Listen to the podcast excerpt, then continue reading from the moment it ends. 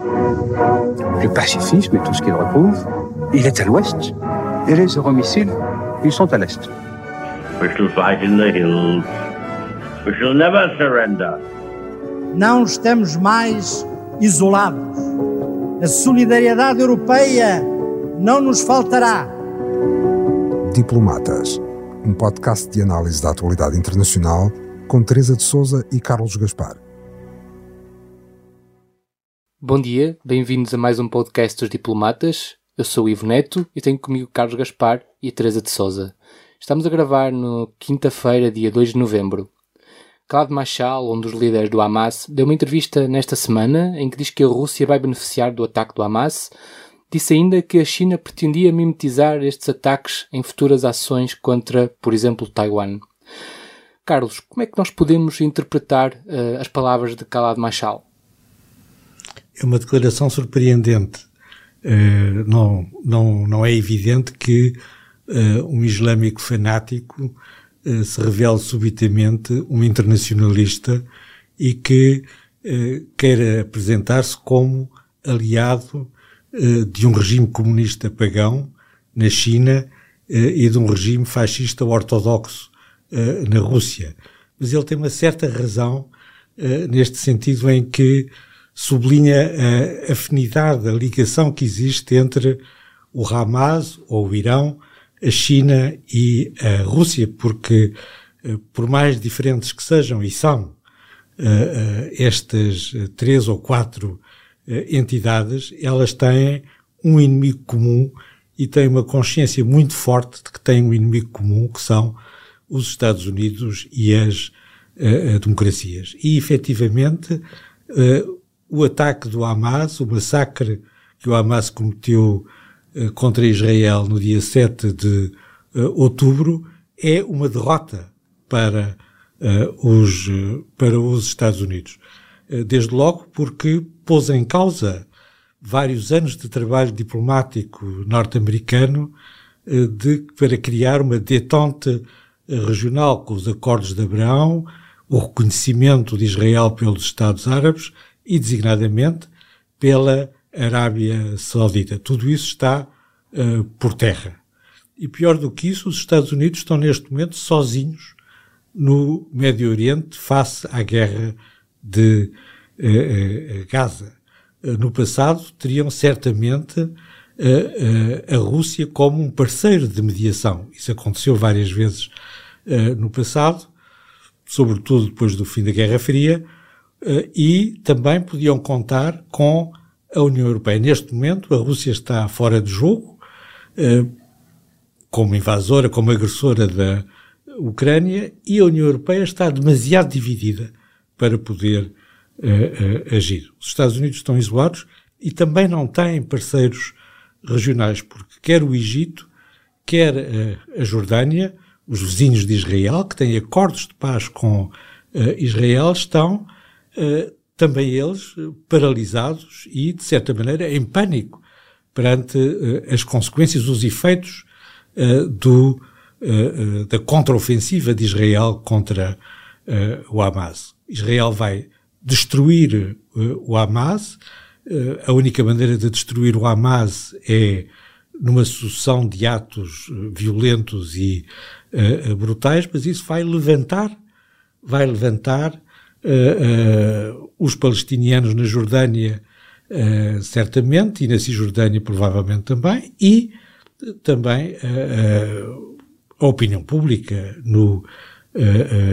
no Egito. Nesses vários sentidos, nesses vários sentidos, os Estados Unidos foram derrotados com esta ofensiva do Hamas e estão numa posição uh, defensiva e, nesse sentido, o dirigente do Hamas tem razão quando invoca uh, a China e a Rússia, e bem entendido o Irão, como os seus parceiros nesta ação. E uh, este conflito no Médio Oriente está, está a ter já repercussões, por exemplo, na, na Ucrânia, Teresa? está, está a ter consequências na, na, guerra da, na guerra da Ucrânia? Uh, sim, eu, eu, eu, eu no, na sequência uh, do que disse agora mesmo o Carlos, uh, e, e referi-me também à Ucrânia, eu queria dizer que as palavras do líder máximo do Hamas, tirando os seus aspectos mais, podemos dizer, caricatos, como os russos lhe terão dito que o ataque do Hamas irá para os, uh, para os livros que são ensinados nas academias militares, ou a comparação ou a comparação uh, entre uh, o que é um ataque chinês, o que pode ser um ataque da China a Taiwan e, e o ataque do Hamas a Israel, há aqui um sentido uh, que une quer a guerra no Médio Oriente, quer a guerra na Ucrânia, que é a sua natureza global uma e outra guerras adquiriram uh, uma natureza global. E é isso que também esta aliança uh, mais ou menos estranha entre o líder do Hamas, uh, e, o, o Kremlin e o Partido Comunista Chinês, incluindo naturalmente o Irão,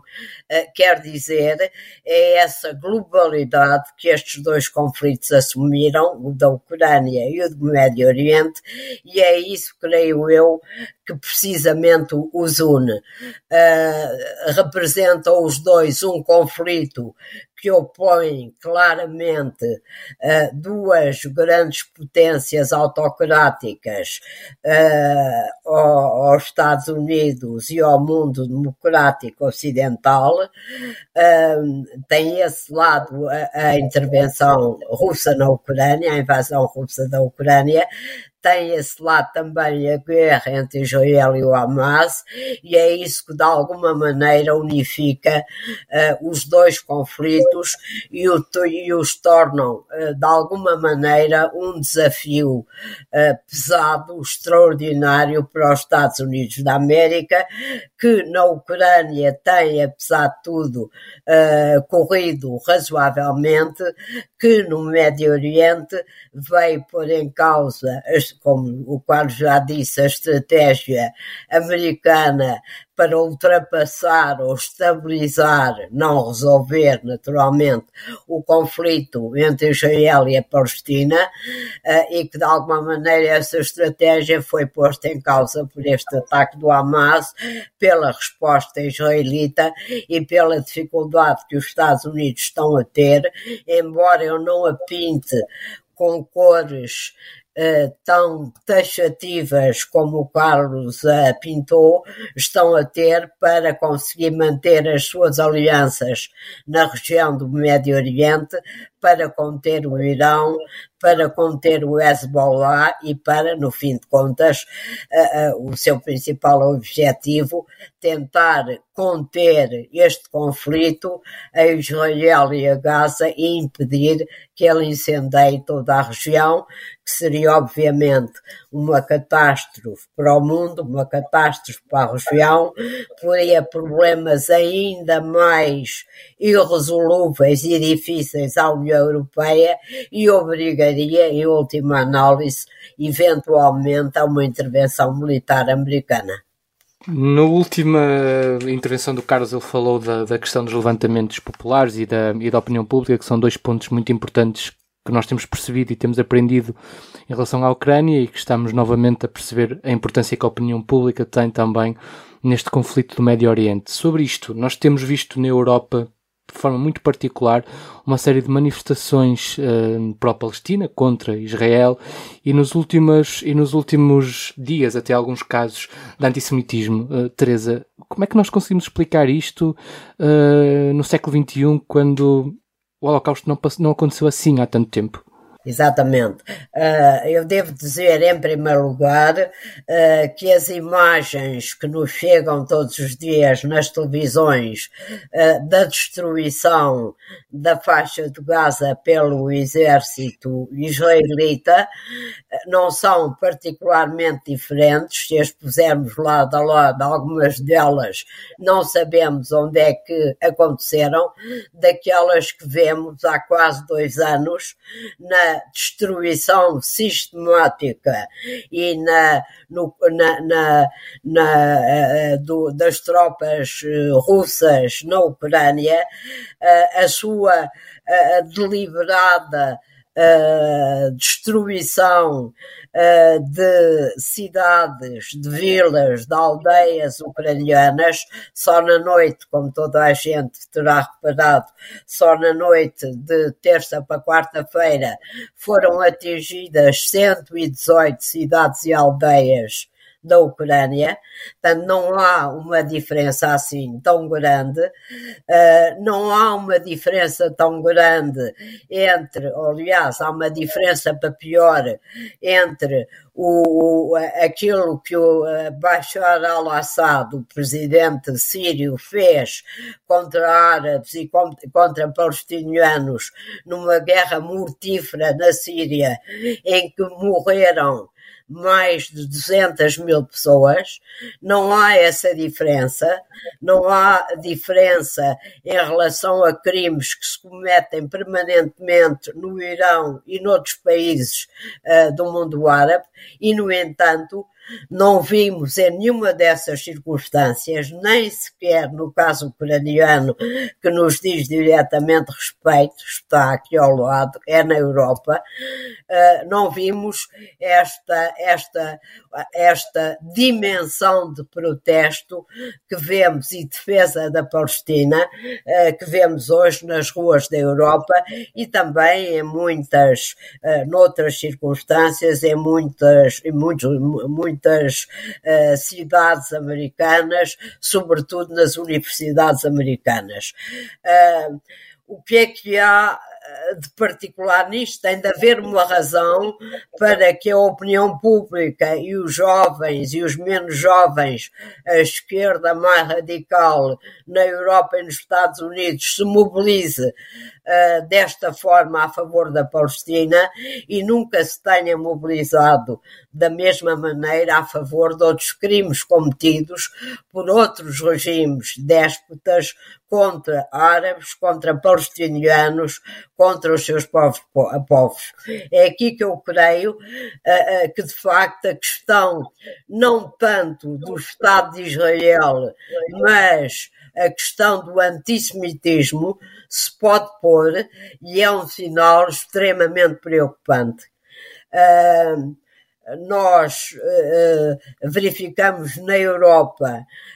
que se multiplicaram por 100 e por 200 os, os crimes de ódio antissemitas na França, na Inglaterra, na Alemanha, nos Países Baixos, numa série de países europeus, uh, e não é eh,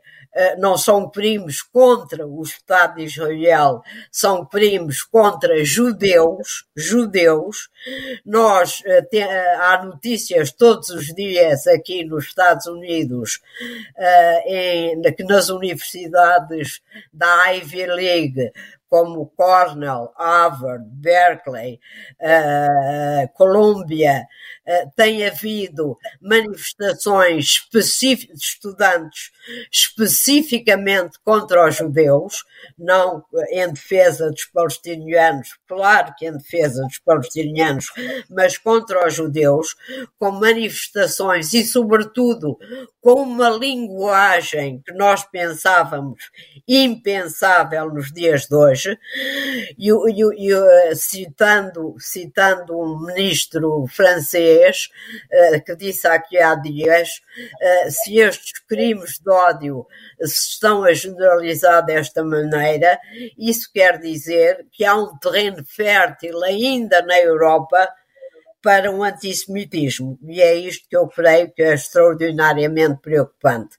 Uh, nós corremos sempre o risco uh, de repetir a história uh, sempre que não conseguimos aprender com a história. Uh, como tu dizias, Ivo, o Holocausto não foi assim há tanto tempo. Uh, os pogroms não foram assim há tanto tempo. Fazem parte da memória coletiva. Como é que é possível que num terreno uh, europeu que passou pela Segunda Guerra Mundial, que teve de derrotar um regime nazi, cujo objeto, um dos objetivos, além de dominar a Europa, era eliminar os judeus da face da terra, este fenómeno volte a existir com uma força uh, tão grande e tão manifesta. Eu não, não, não sei explicar mais do que isso, só sinto que é um problema uh, que nos deve naturalmente preocupar a todos. Só uma informação: o, o, o diretor do FBI uh, eh, esteve há dois dias no Congresso americano uh, justamente para responder com o Anthony Blinken e com Lloyd Austin para responder a questões sobre a, a guerra Israel-Hamas e, e, deu um número que, apesar de tudo, é interessante e que significa que este problema também existe na América, não existe só na Europa.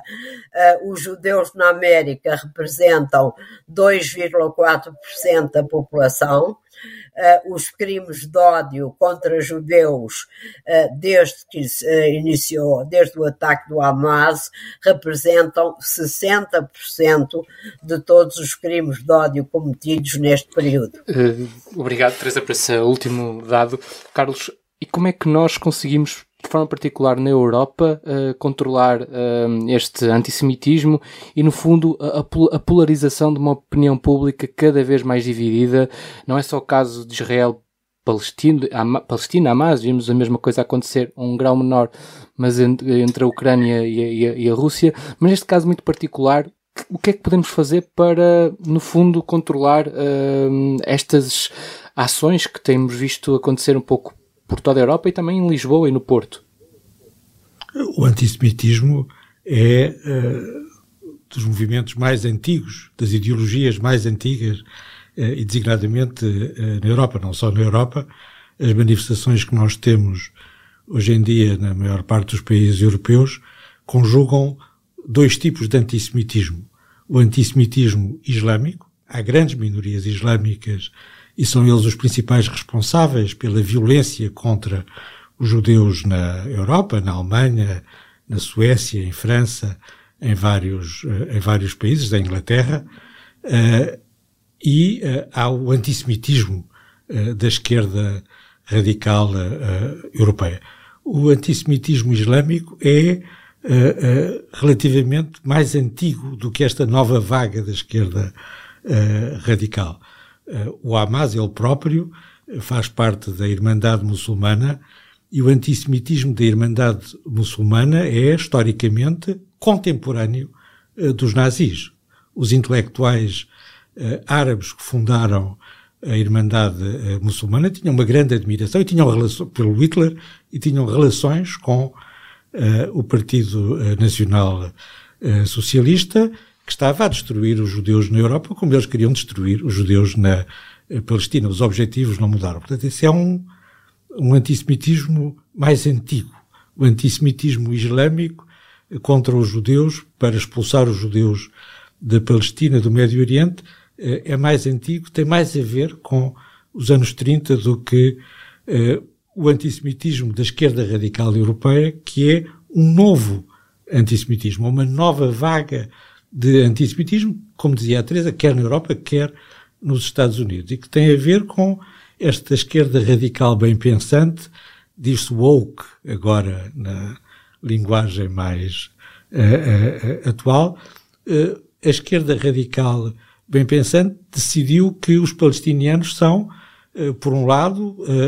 o, o, o, novo proletariado, proletariado que existe, já não existe um proletariado propriamente nos países eh, ocidentais e são o último movimento de libertação anticolonial. E Israel é, ao mesmo tempo,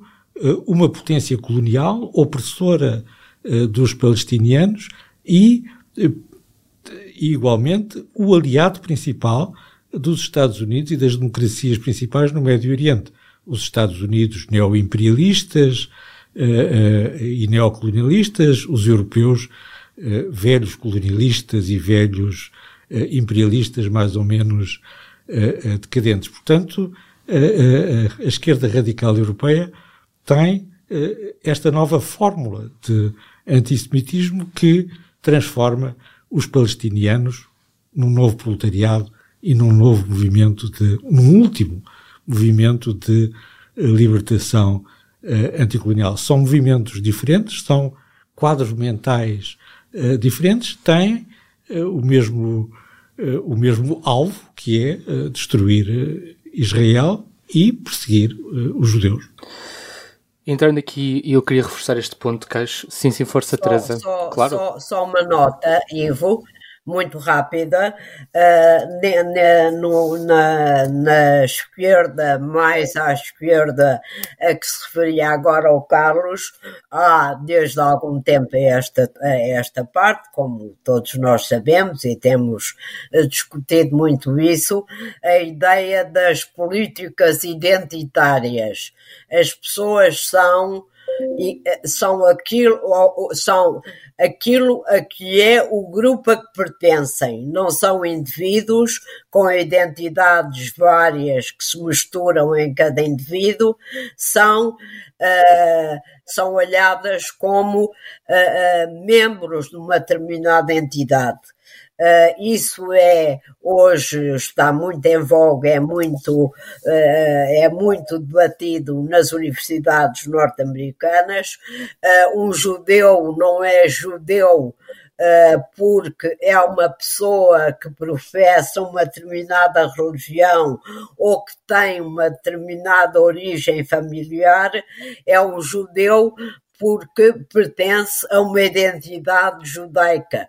Uh, um oprimido uh, não é bom nem mau, pertence à identidade dos oprimidos. Portanto, nesta classificação, como dizia o Carlos, é bom quem os oprime, é mau. É nesta, é nesta filosofia identitária que eu creio que também nasce muito do radicalismo da esquerda, que, como disse o Carlos, uh, uh, uh, como disse o Carlos, faz parte uh, desta ideia uh, de que os palestinianos, palestinianos são o último movimento de, de libertação a que nos podemos uh, agarrar, a que ela se pode agarrar, mas também faz parte de uma certa ideia política dominante nessa esquerda, segundo a qual Uh, os Estados Unidos, as democracias, os países capitalistas desenvolvidos e ricos são opressores, o resto do mundo é oprimido, portanto a razão está sempre no resto do mundo oprimido e a culpa está sempre no, nas democracias ricas, capitalistas, desenvolvidas, que são, por definição, as opressoras. Carlos, penso que queria acrescentar mais aqui uma. Só acrescentar palavras. Benefício, a benefício da realidade dos factos que o pior opressor da comunidade palestiniana em Gaza é o Hamas e o seu regime de terror. Eles são as primeiras vítimas, os palestinianos são as primeiras vítimas do terror uh, do Hamas, com ou sem Sim, o, exatamente. A Foreign Affairs fez um estudo em que publicou na semana passada, eh, em que de facto mesmo a população que vive em Gaza não tem assim uma opinião tão favorável sobre o Hamas. Curiosamente, os mais, os mais novos têm uma apreciação mais favorável do que os mais velhos, ou seja, pessoas que certamente também cresceram eh, e que têm uh, esta, esta violência mais próxima. Na Toyota, vamos mais além na sustentabilidade e preocupação com o ambiente ao volante do novo Toyota CHR. Se esse também é o seu destino, junte-se a nós. Cada escolha conta. E escolher o um novo Toyota CHR é escolher destacar-se. Saiba mais em toyota.pt. Mas ainda antes de, passar,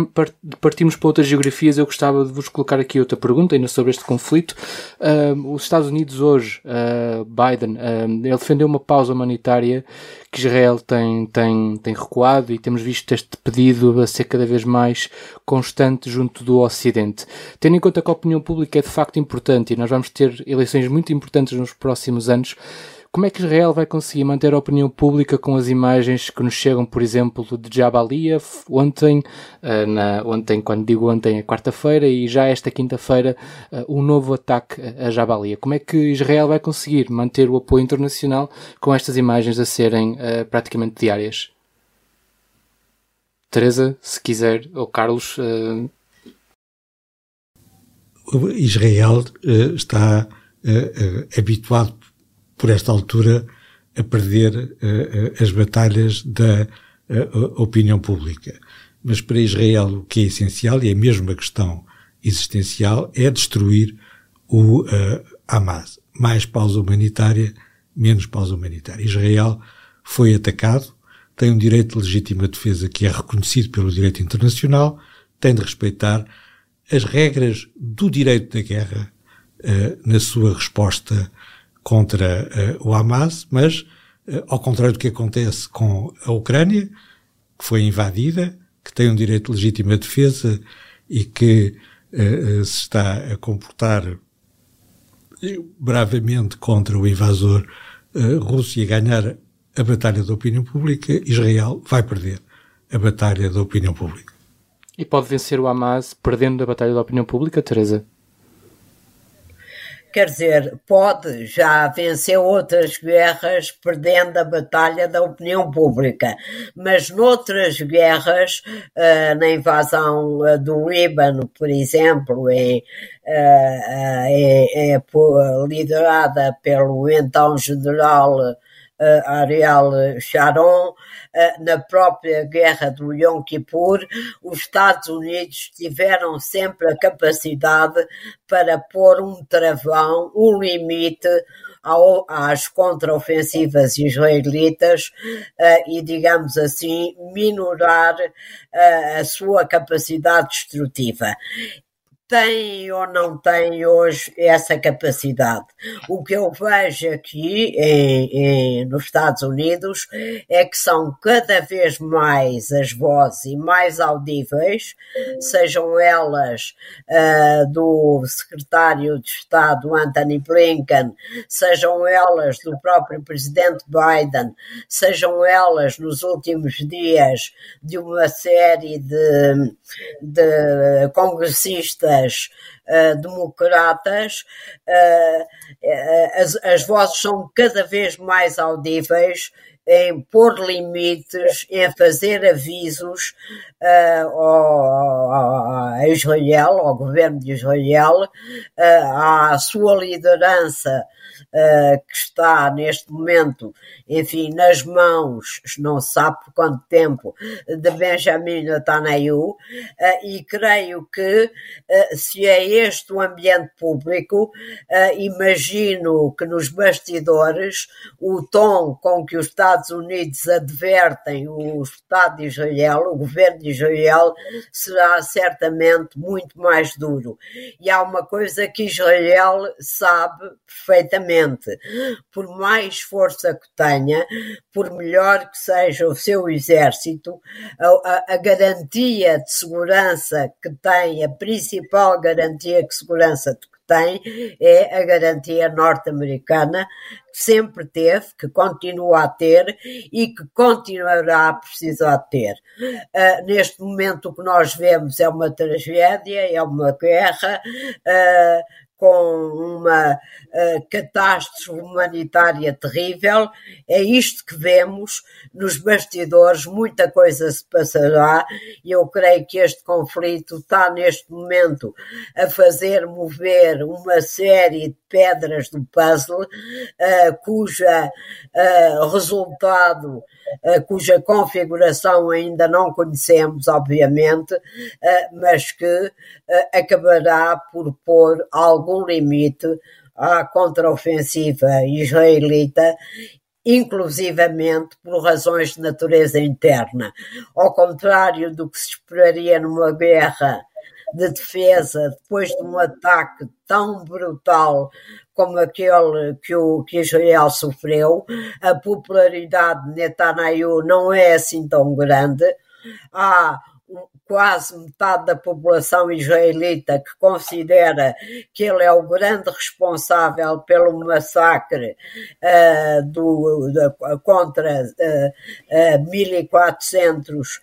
israelitas. aliás, manifestações diárias até de, dos familiares dos reféns. Há manifestações diárias à porta do gabinete do governo, há profundas divisões no gabinete de guerra,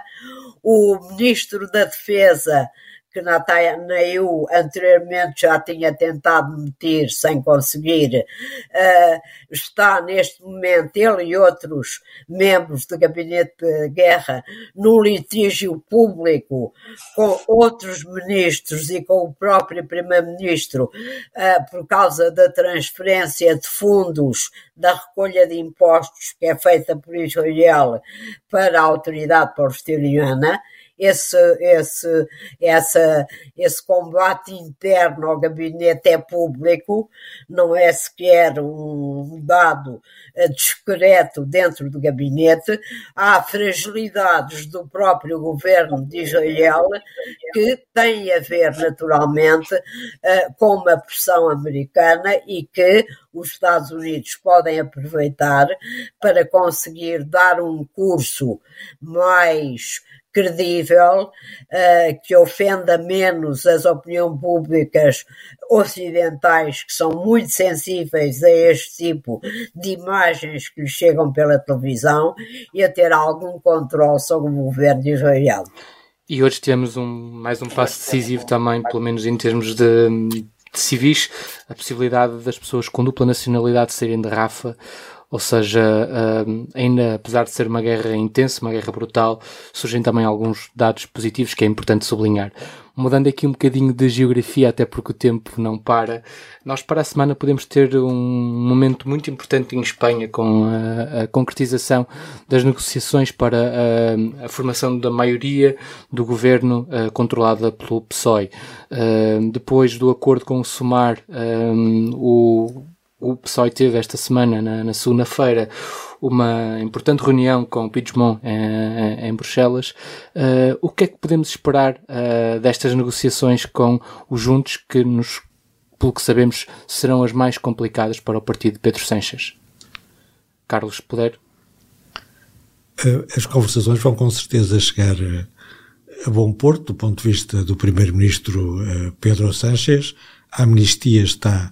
eh, preparada. A amnistia vai ser feita em nome do preceito constitucional da convivência, tal como aconteceu com a fundamentação da amnistia de 1977, no início da transição para a democracia depois da morte de, do generalíssimo Franco, uh, mas, uh, ao contrário do que acontece em relação à monarquia, que conseguiu resolver a sua crise e normalizar a situação depois da abdicação do rei Juan Carlos,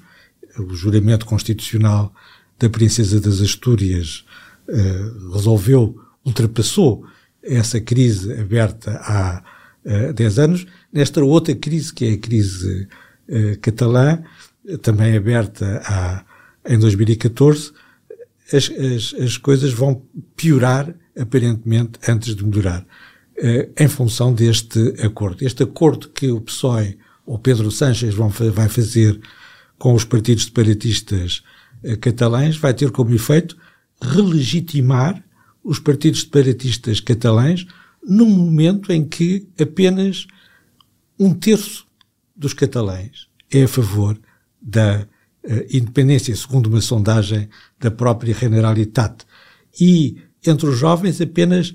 23% são a favor da uh, independência. A relegitimação dos partidos separatistas vai uh, abrir artificialmente e de novo a questão, uh, a questão catalã, a questão do separatismo. Isso vai dar força aos, aos radicais, quer ao Vox, quer aos partidos separatistas catalães, quer ao nacionalismo espanhol, quer ao nacionalismo catalão, e vai pôr em causa, vai pôr à prova o consenso constitucional entre o PSOE e o Partido eh, Popular. Teresa, uh, olhando para as palavras uh, aqui do Carlos, na, na, na, carta que o Pedro Sánchez escreveu aos militantes e na segunda-feira, no, no, no, sábado ele também falou disso, ele falava da importância de sarar feridas com a Catalunha, mas por, por aquilo que o Carlos está a dizer, parece que estão a pôr um bocadinho, mas é o dedo na ferida. Exatamente. Pedro Sanches parte, uh, além de tudo isso, parte de uma posição de relativa fraqueza, na medida em que há bem pouco tempo considerou e considerava uh, que uma amnistia aos independentistas catalães, aos que foram presos e condenados em Espanha, ou aos fugitivos, como é o caso uh, de Carlos Puigdemont, o líder da, da Juntos pela Catalunha, que está na Bélgica, a, a, a posição de Sanches era de que a amnistia não era constitucional, não era legítima. Quando ele agora a defende como uma necessidade de sarar feridas e de restabelecer a sã convivência entre as várias autonomias espanholas, incluindo a catalã, eh, está de alguma maneira uh, numa posição de fraqueza porque nega aquilo que disse anteriormente e isso de alguma maneira deslegitima politicamente, mesmo que não deslegitime constitucionalmente, esta sua tomada de posição. para, para, como dizia o Carlos também, não tem qualquer dúvida de que os Juntos para a Catalunha, eh, que estão reunidos com o Puigdemont na Bélgica, eh, hoje, para dar o seu aval a este acordo com com Pedro Sánchez vai ser uh, um sim entusiasmado uh, pela simples razão que querem eleições, querem todas as sondagens, os Juntos pela Catalunha está em queda uh, acentuada e, portanto, esta amnistia é uma espécie de brinde, é uma espécie de prémio uh, de um partido que está em franco enfraquecimento e que se vai agarrar a ela para não ter um enfraquecimento ainda maior. Portanto, o que eu diria é que o ponto de partida de, para estas negociações está inquinado de origem e que isso vai.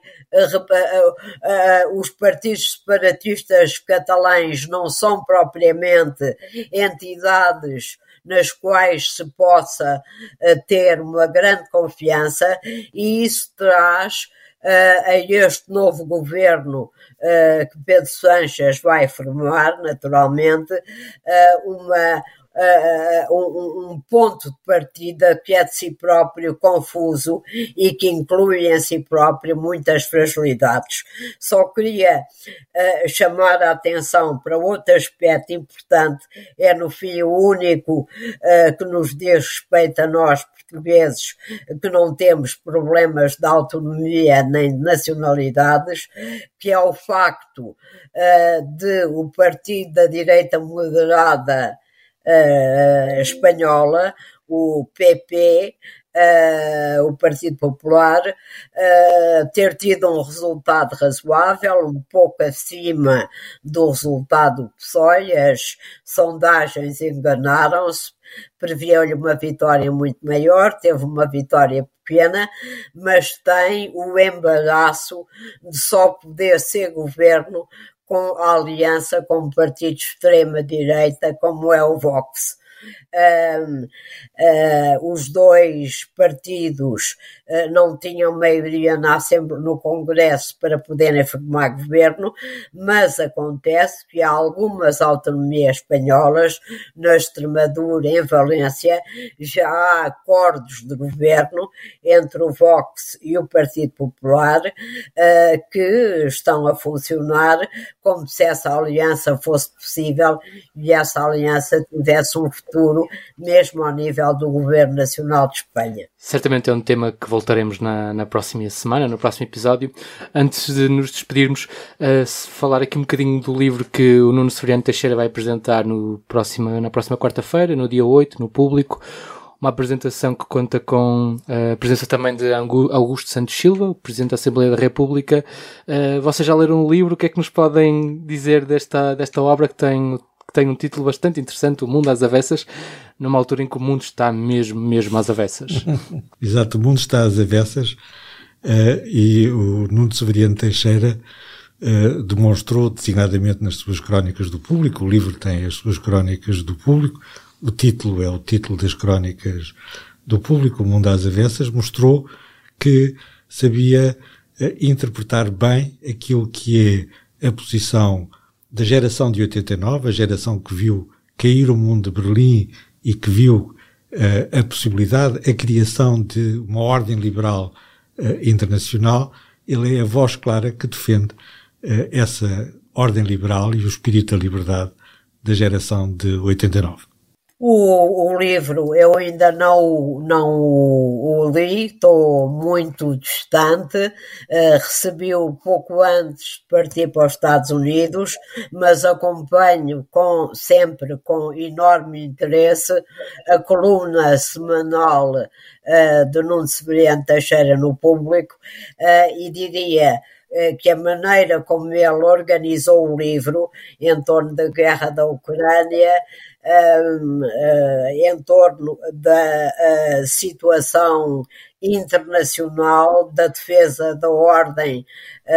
internacional liberal, ajuda a, a fazer uma leitura mais global daquilo que ele nos oferece uh, nas suas crónicas do público e ajuda-nos muito uh, daquilo que eu tenho lido e daquilo que sei uh, sobre a organização do livro, ajuda-nos muito a, a arrumar ideias eh, que é uma coisa extremamente útil nos dias que correm, em que o simples exercício eh, de arrumar ideias diariamente perante a informação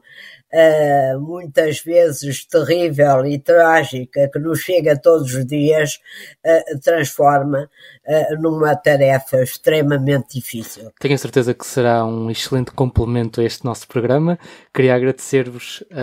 novamente a presença e agradecer a quem nos acompanhou ao longo destes 40 minutos. Muito obrigado e até para a semana.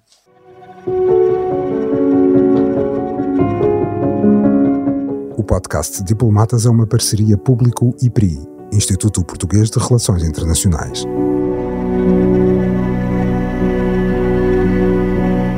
O público fica no ouvido.